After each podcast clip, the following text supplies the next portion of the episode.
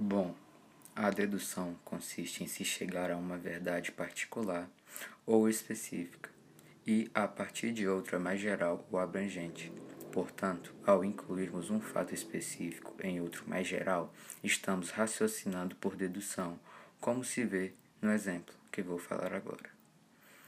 A é sempre igual a B, ou seja, o fato geral também é chamado de premissa maior. Existe um x que é igual a A, caso particular ou premissa menor. Logo, este x é igual a B. Conclusão. Indução. Na indução, percorremos o caminho contrário, observando casos particulares e isolados. Procuramos neles um padrão ou uma lei geral que os explica e se aplica a todos os casos isolados análogos aos observados. Exemplo 1.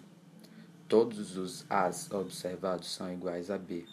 Isso é uma observação de dados ou de fatos isolados. Já o segundo exemplo, logo, todo A é igual a B. Aqui temos uma indução.